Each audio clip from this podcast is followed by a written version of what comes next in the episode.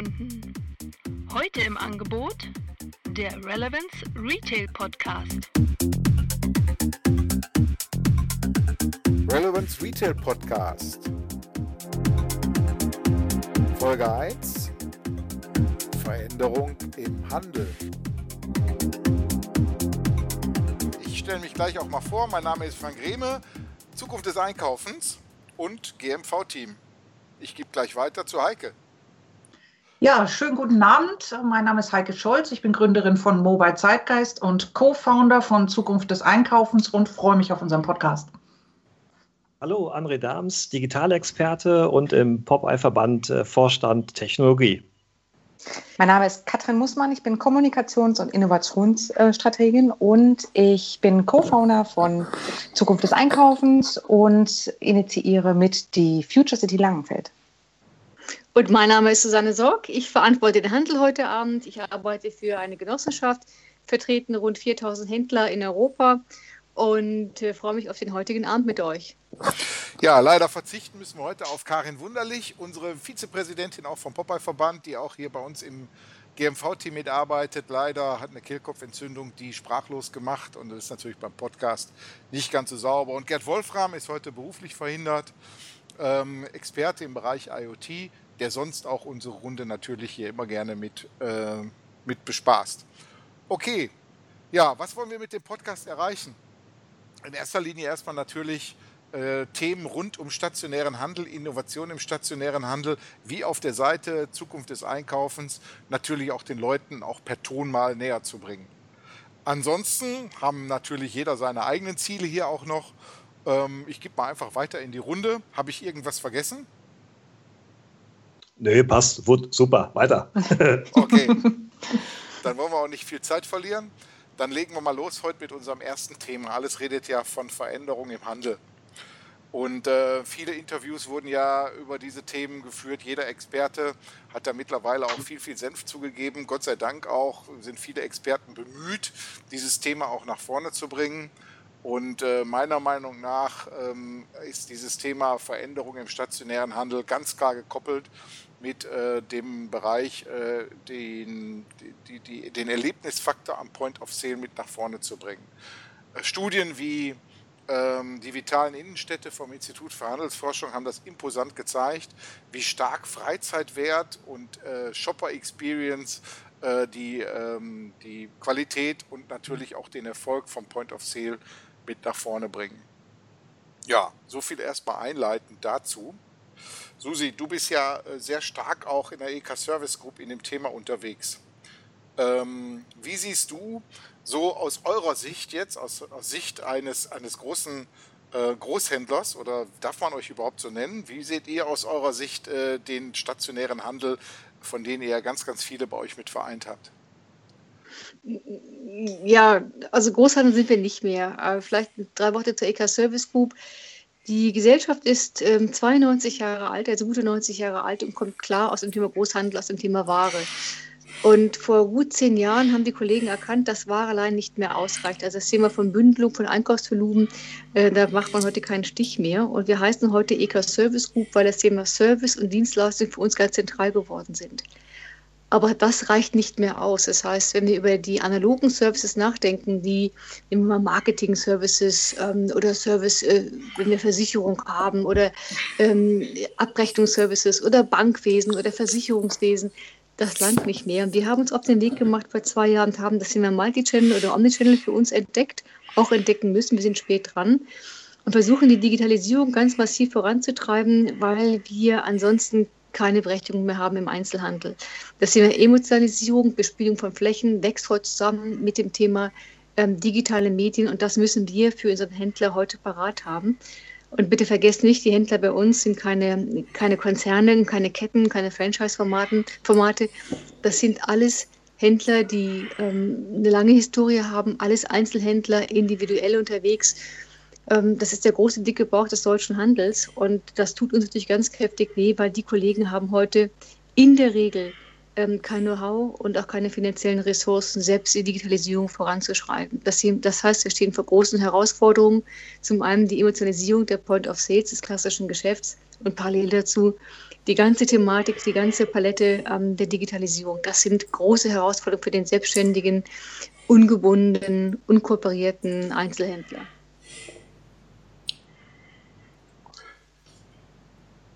Wir haben ja, wir haben ja, wir haben ja viele Themen, die wir bereits, äh, ja, ich sag mal, gemeinsam in der Vergangenheit auch gemacht haben. Ähm, auch André, du warst ja in dem Bereich auch bei uns im Future Store, auch genauso wie die Katrin damals unterwegs, Future Store der Metro Group. Wir haben ja da viel äh, Innovationen ausprobiert. Ähm, wenn ihr jetzt mal so zurückguckt aus der Ecke, fangen wir mal bei dir an, äh, André. Ähm, wo siehst du eigentlich die Elemente, die wir am erfolgreichsten damals gemacht haben und die am zukunftsweisendsten mit waren?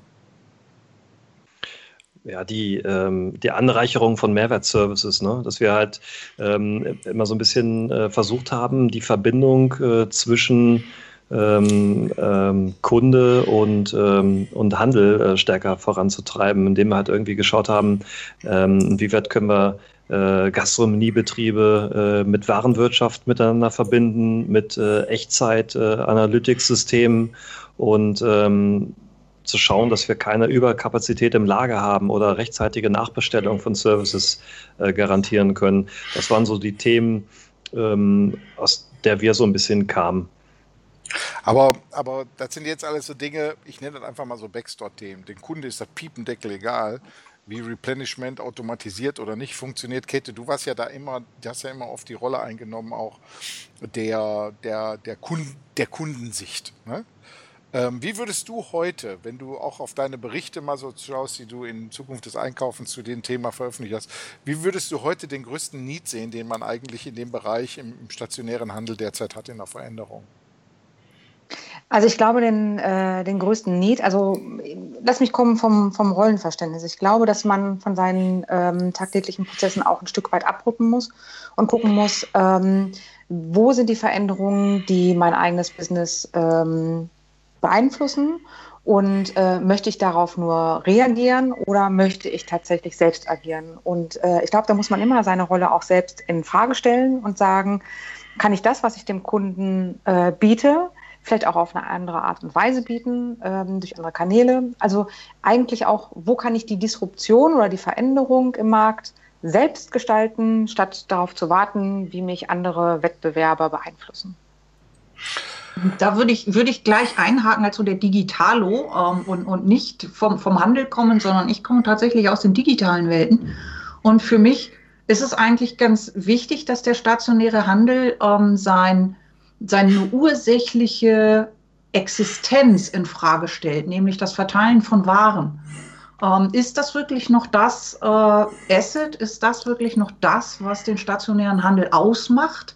Dass er äh, in der in lokal Ware verteilt an geneigte Kunden?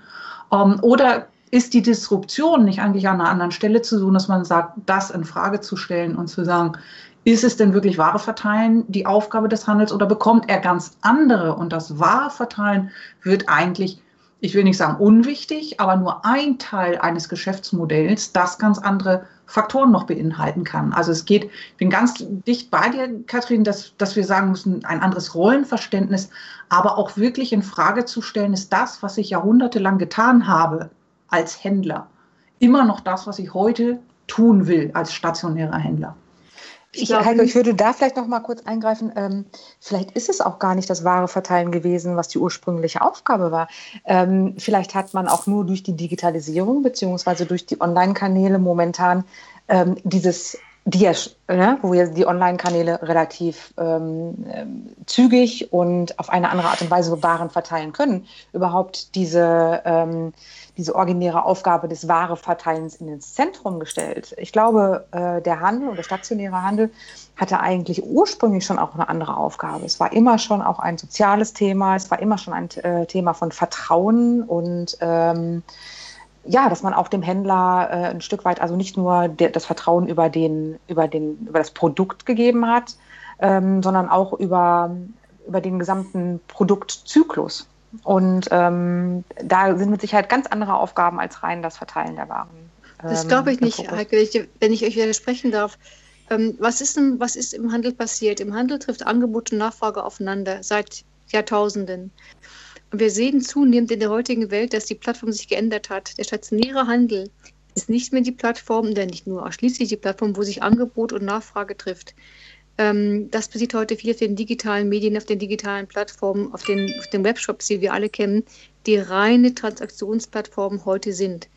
Und ich persönlich glaube, dass ähm, der stationäre Handel nach wie vor wichtig ist für uns als Gesellschaft, ähm, weil er eine beratende und soziale Funktion einnimmt. Und ich glaube, dass der Kunde, der heute in den Hand, zum Händler geht, zum ganz normalen Einzelhändler geht, der will auch beraten werden. Weil sonst könnte er seine Transaktion längst online vollziehen. Ich, ich bin absolut, absolut, absolut, bei euch. Das, das war, ich sprach von Geschäftsmodell ähm, dass der Handel auch andere Funktionen hat, die aber nicht Bestandteil seines Geschäftsmodells waren, wie Marktplatz sein, Kontaktstelle sein, ähm, vielleicht irgendwie Gesprächspartner sein für, für Menschen, die reden möchten mit irgendjemandem. Alles, alles klar, aber das ist alles äh, zwar er, ergänzt, die, die Handelsfunktion ist aber nicht monetarisiert ein Teil des Geschäftsmodells. Also es ist kein Service, den ich gegen Geld anbiete, um das ganz platt zu sagen. Nee, wir, ähm, da bin ich ja absolut bei euch, dass da ganz viele Funktionen im Handel zusammenkommen, ähm, weil ähm, Handel sind Marktplätze und das ist Kommunikation. Nur das Geschäftsmodell muss sich ja ändern und es müssen andere Umsatzströme gefunden werden, weil äh, das reine, ich verkaufe ein Stück Hardware, in Anführungszeichen eine Ware oder einen Service, wird so meiner Meinung nach in Zukunft nicht mehr reichen. Nee, man, man muss auch auf, dieses, auf die Veränderung der, des Konsumverhaltens aufgehen. Äh, wenn wir uns mal anschauen hier, äh, auch wenn sie in den Augen von manchen Leuten eigentlich schon überflüssig ist, aber wenn wir mal auf diese Maslow'sche Bedürfnispyramide gucken, dann sind wir ja ziemlich weit oben. Das heißt eigentlich, wir verkaufen Ware in volle Schränke, in volle Mengen, in volle Regale. Eigentlich brauchen wir viele Dinge nicht mehr. Ne?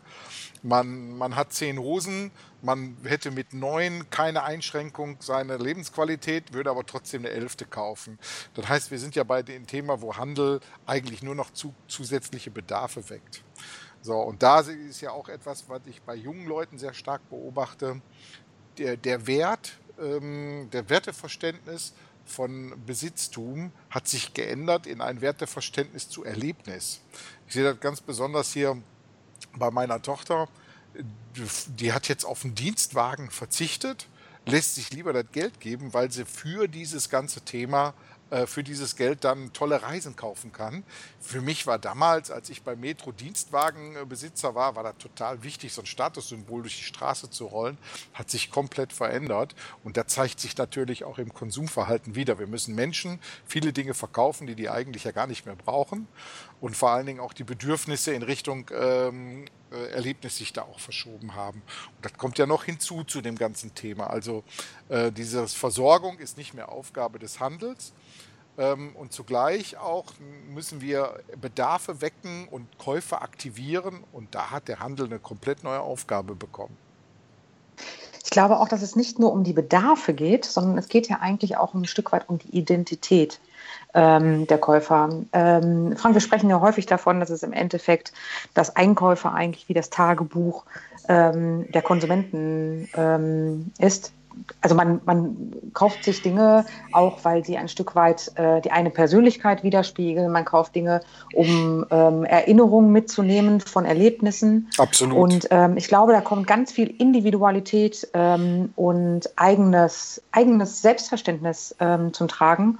Und damit auch Strömungen, die vorher für den, für den Handel gar keine so große Relevanz hatten, nämlich auch äh, Dinge wie ähm, wie agiere ich nachhaltig oder, oder ethisch oder welche, ähm, äh, welchen Lebensstil verfolge ich. Also das sind ähm, Aspekte, die der klassische Handel nicht unbedingt so mitdenken musste.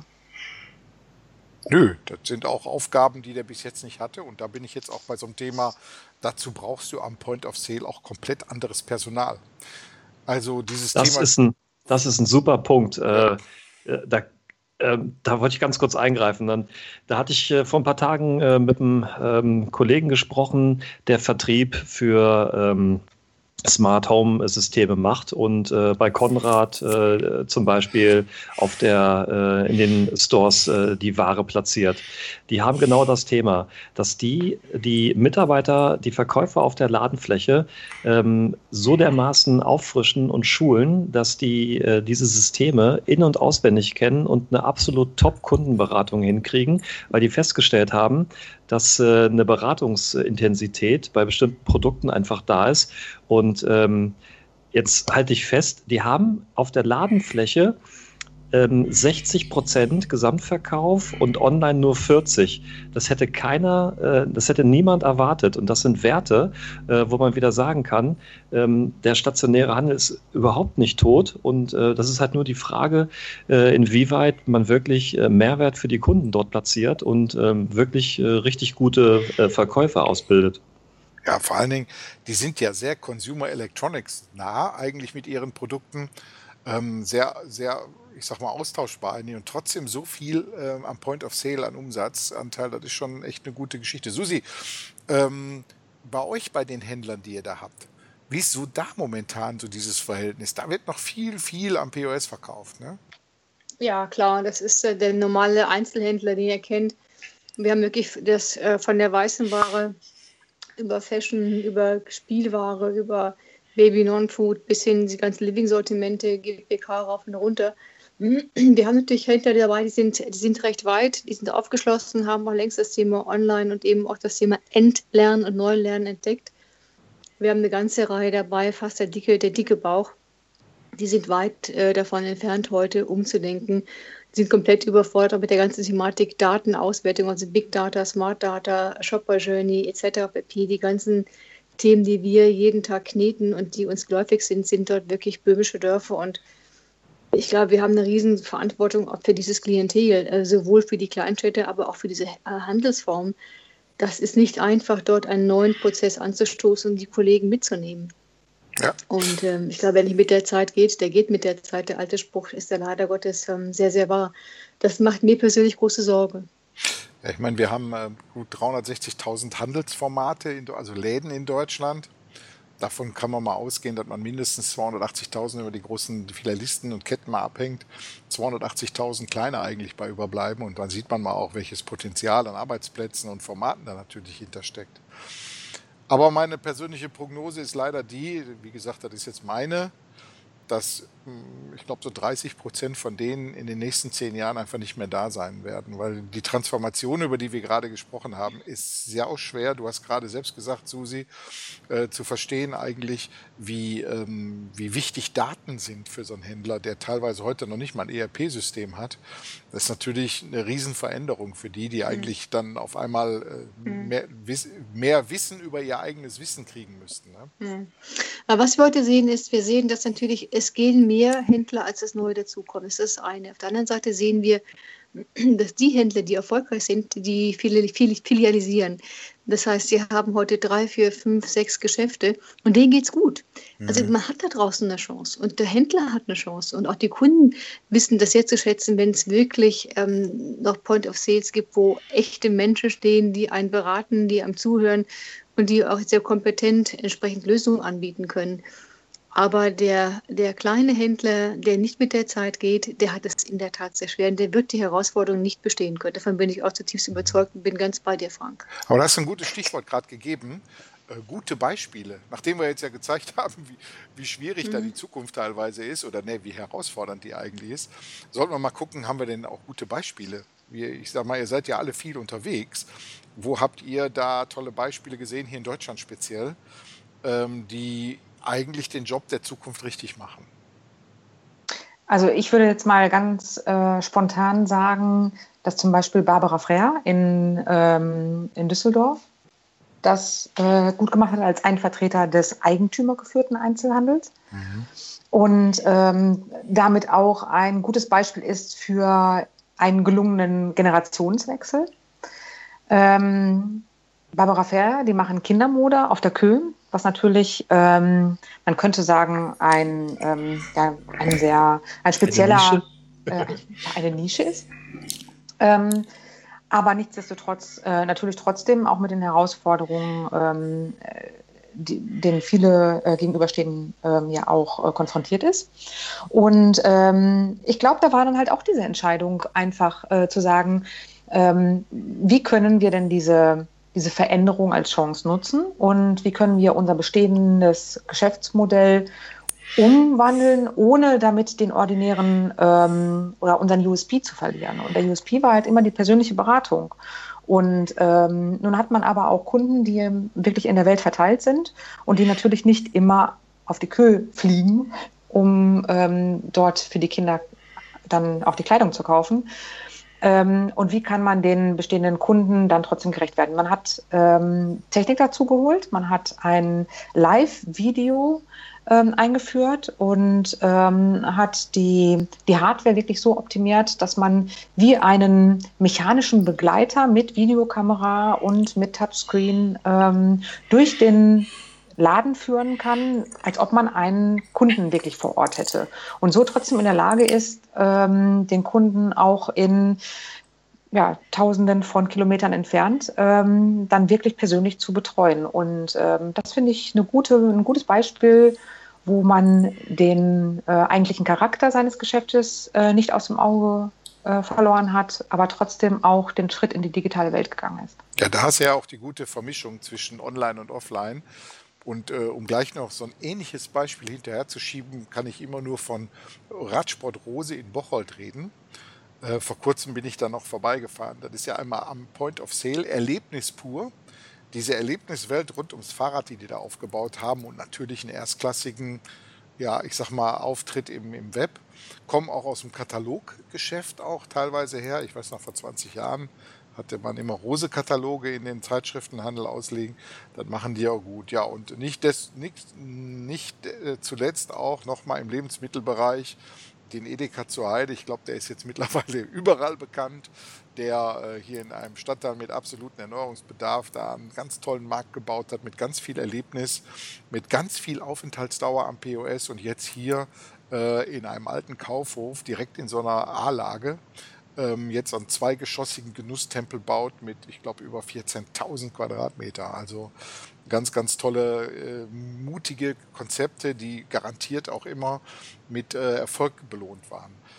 Ähm, habt ihr noch irgendwo ein paar Dinge, wo ihr sagen könnt, und genau deswegen ist das ganze Thema auch erfolgreich? Habt ihr da noch ein paar Bereiche, die ihr da bis jetzt mal beleuchtet habt?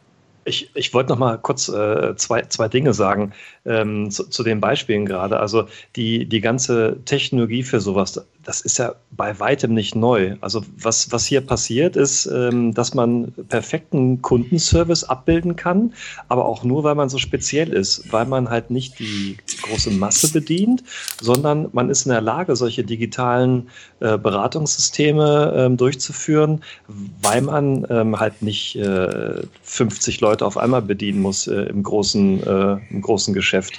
Und ähm, das ist, glaube ich, auch einer der Unterschiede. Ne? Also wenn man sehr speziell ist und eine kleine Kundengruppe hat, dann kann man sich ganz super toll äh, digital aufstellen. Wenn man das nicht ist, ähm, muss man halt solche Wege gehen und Erlebnistempel bauen, wie es Zuheide macht. Hm. Naja, aber Zuheide verdient eben auch Geld damit. Und das, das Riesenproblem ist, dass wir immer wieder sehen, wir haben tolle Händler in den Reihen der EK. Ähm, Kaufhaus Muck, äh, Spielwarenhändler in Münster, 3000 Quadratmeter Spielwaren, Live-Inszenierung mit Rutschbahnen für die Kinder mitten im Geschäft. Ähm, ich kenne kein schöneres Spielwarengeschäft ähm, auf der Welt. Das Problem ist, am Ende müssen die Formate alle Geld verdienen. Dann tut man sich schwer. Ähm, ich habe vor ein paar Tagen ein Format, das hat mich wirklich beeindruckt. Schweizer Bergdorf, da kommt mein Vater her. 500 Seelen gibt es einen Dorfladen. Dieser Dorfladen ist ähm, so groß wie eure Wohnzimmer wahrscheinlich. Und die haben einen Online-Shop gebaut, weil wenn die Touristen ihren Hobelkäse haben wollen, können die jetzt online bestellen. Also selbst in die Schweizer Berge, in die Tieftäler ist mittlerweile das Thema online vorgedrungen. Und das fand ich für mich wirklich erhellend zu sagen, schau, ähm, das, das hat keine, es hat keine Grenzen mehr, es gibt auch keine Verschiebung mehr. Ähm, Handel geht dahin, wo die Nachfrage ist und nutzt die Kanäle, die wir heute, ähm, ja, nutzt die Kanäle, die, die sich heute bieten. Es geht für mich am Ende des Tages um eine perfekte Inszenierung zwischen Emotionalisierung am Point of Sale und einem maßvollen Einsatz der Technologie. Mhm.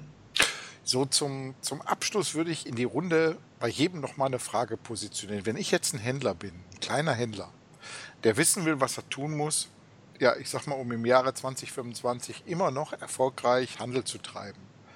Welchen Tipp würdet ihr ihm geben? Susi, fang du gleich an, weil du gerade dran warst. Ähm, zwei Dinge. Besinn dich auf deine Fähigkeit zu verkaufen. Verkaufen war früher ein Lehrberuf.